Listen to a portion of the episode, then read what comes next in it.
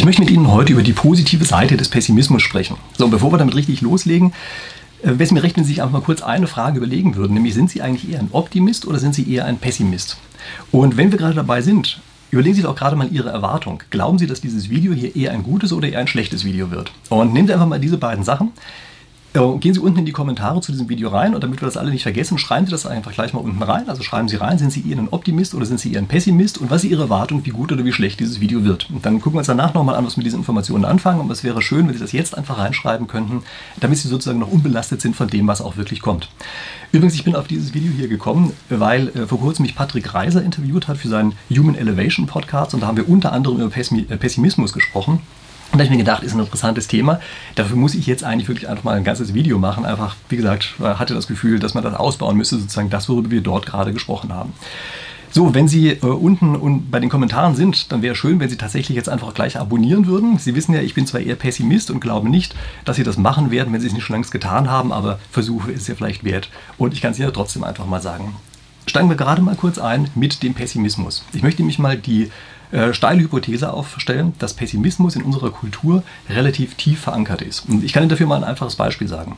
Ich habe lange Zeit bei IBM gearbeitet und wir mussten dort im Umsatzschätzungen abgeben, was wir glauben, was wir mit unserer Einheit im nächsten Jahr beispielsweise an Umsatz machen werden.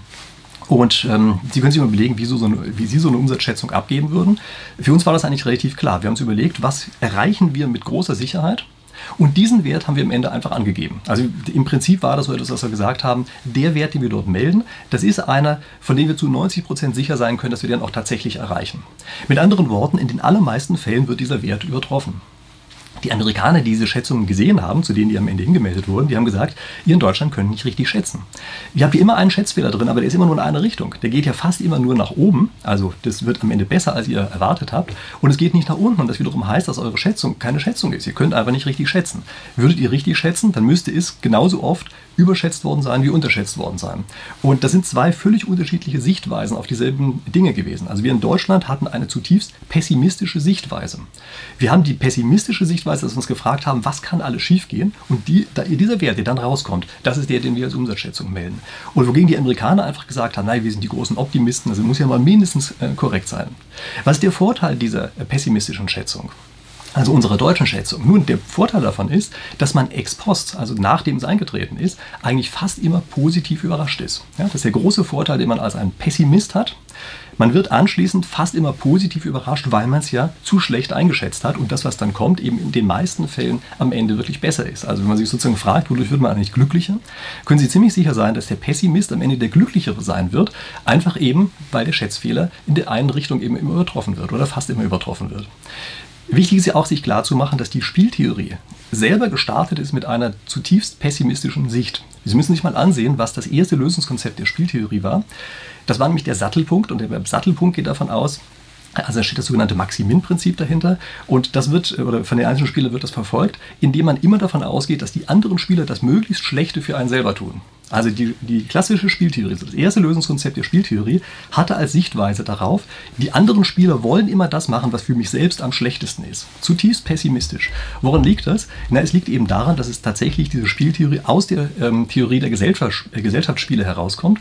Diese Gesellschaftsspiele sind von ihrer Natur her normalerweise Nullsummenspiele. Das heißt, das, was der eine verliert, muss der, kann der andere nur gewinnen. Ja, das, was man gewinnen kann, muss der andere verlieren. Und infolgedessen ist es dort eine völlig vernünftige Annahme, dass die anderen das für ein selbst Schlechteste machen wollen.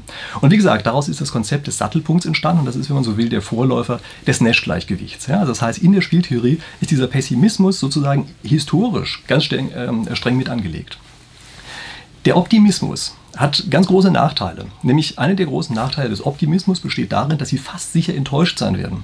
Also so wie Sie bei einer pessimistischen Sicht fast sicher positiv überrascht sein werden, so werden Sie bei einer optimistischen Sichtweise fast sicher negativ überrascht sein am Ende. Das heißt, es wird normalerweise schlechter kommen, ähm, als das, äh, was sie erwartet haben. Nehmen Sie so ein Beispiel, wenn Sie zum Beispiel irgendeine Person sozusagen verehren, ja, wenn Sie sagen, es ist jemand ganz großartig, Sie haben ein völlig verklärtes Bild von dieser Person, dann können Sie am Ende fast sicher sein, dass er natürlich dieses Level an Verehrung überhaupt gar nicht aufrechterhalten kann oder Verehrbarkeit aufrechterhalten kann und dass Sie auf die Art und Weise eigentlich schon den Kern dafür gelegt haben, dass Sie am Ende fast sicher enttäuscht sein werden von dieser Person. Da kommen Sie praktisch gar nicht raus. Anderes sehr interessantes Beispiel für sozusagen einen fehlgeleiteten Optimismus ist das Projektmanagement, so wie wir das heutzutage haben. Ähm, ich muss dafür ein Buch erwähnen, also einer meiner Zuschauer Zuschauer hat mir dieses Buch empfohlen. Ich halte das hier mal in die Kamera rein.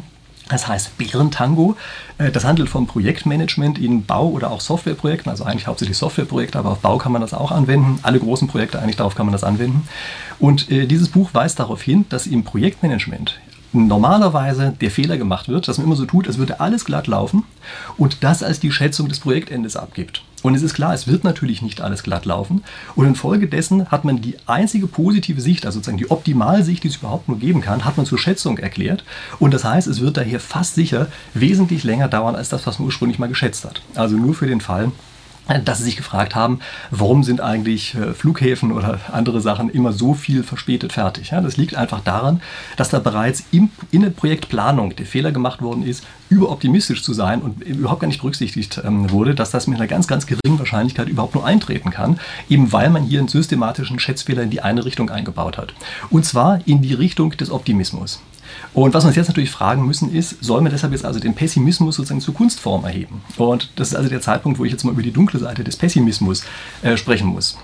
Äh, vielleicht ist es auch ein guter Zeitpunkt, dass Sie sich jetzt gerade noch mal kurz erinnern, äh, was Sie eigentlich vorhin in die Kommentare reingeschrieben haben. Es müsste ja jetzt eigentlich so sein, dass wenn Sie dort reingeschrieben haben, ja, ich glaube, dass das ein tolles Video wird, dass Sie dann jetzt eher enttäuscht sind. Oder wenn Sie vorhin reingeschrieben haben, ja, ich glaube, das wird ein ziemlicher Mist, den der Rick uns da erzählt, dann müssen sie jetzt eigentlich positiv überrascht sein. Und viele von ihnen, bin ich mir ziemlich sicher, die werden jetzt in diesem einen Augenblick sagen, aber das ist bei mir überhaupt gar nicht so. Ja? Der Zusammenhang hat bei mir nicht bestanden. Woran liegt denn das? Und da muss ich jetzt darauf hinweisen, dass wir bisher eine implizite Annahme in dem hatten, was ich Ihnen erzählt habe, und die ist nicht immer gegeben. Diese implizite Annahme ist nämlich, dass das Ergebnis, was eintritt, unabhängig ist von unserer Erwartung. Also wir haben so getan, als gäbe es irgendwo etwas, was äh, Ergebnisse herbeiführt und es gäbe es irgendwo anders etwas, was eine Schätzung darüber macht. Und wenn der Zusammenhang, also wenn die beiden Sachen tatsächlich unabhängig voneinander sind, dann ist eine pessimistische Schätzung tatsächlich eine, die wirklich sehr sinnvoll ist, ähm, weil sie eben dann, wie gesagt, meistens positiv überrascht werden.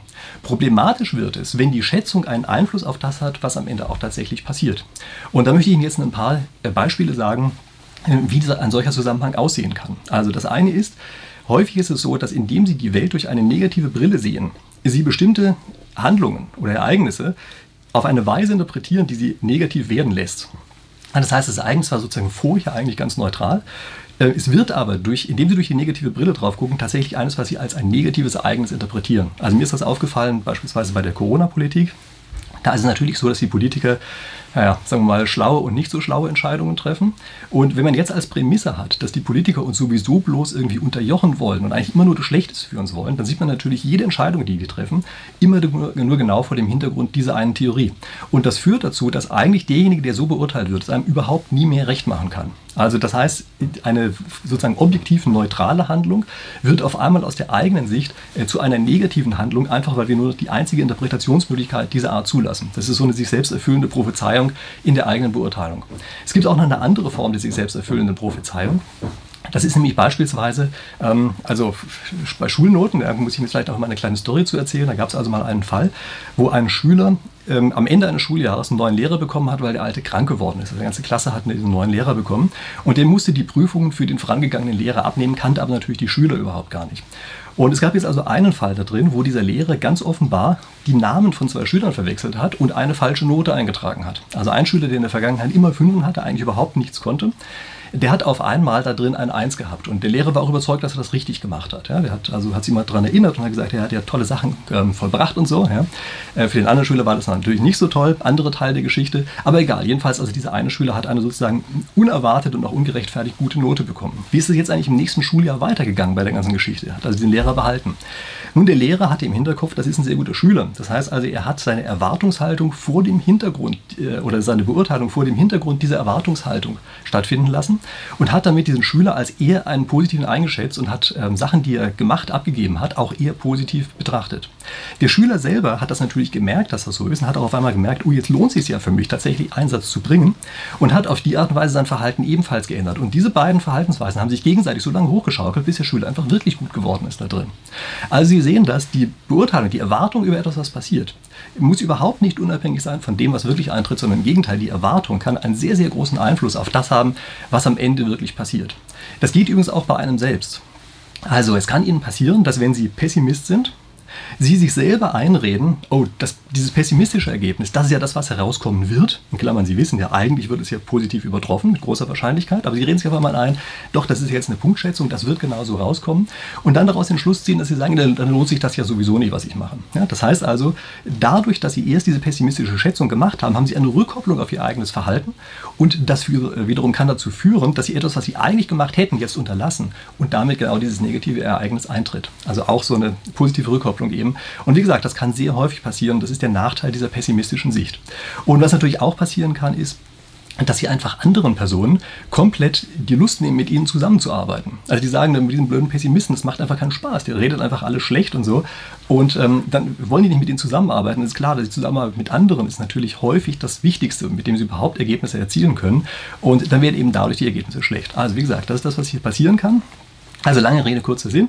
Ähm, wenn Sie einigermaßen sicher sein können, dass Ihre Einschätzung über, die, die, äh, über das Ergebnis von dem Ergebnis unabhängig ist, also das Ergebnis wird dadurch nicht beeinflusst, dann ist eine pessimistische Sicht eine sehr gute Sicht und führt dazu, dass Sie meistens positiv überrascht sein werden, also glücklicher werden durch das, was Sie tun. Wenn aber Ihre pessimistische Sicht das Ergebnis beeinflusst, dann seien Sie verdammt vorsichtig äh, und dann gehen Sie eher über zu dieser amerikanischen Sichtweise, dass Sie vielleicht sogar ein bisschen überschätzen ähm, als unterschätzen, einfach deshalb, um genau das herbeizuführen. Okay. Jetzt glaube ich, ist eine gute Gelegenheit, dass Sie vielleicht nochmal unten einen Ergänzungskommentar reinschreiben. Also würde mich interessieren, ob jetzt tatsächlich sozusagen beide Teile meiner Hypothese auf Sie zugetroffen ähm, haben. Wenn ja, also oder auch nein, schreiben Sie es unten gerne rein in die Kommentare. Wie gesagt, würde mich wirklich interessieren. Ansonsten, äh, Sie wissen ja, ich bin eher Pessimist als Optimist. Daher gehe ich davon aus, dass Sie den Kanal nicht abonniert haben. Sie können es natürlich trotzdem machen, mich damit positiv überraschen, aber wie auch immer. Ich freue mich auf jeden Fall, wenn wir uns dann hier in der nächsten Woche wiedersehen auf dem einen oder auf der anderen Weg. Bis dahin.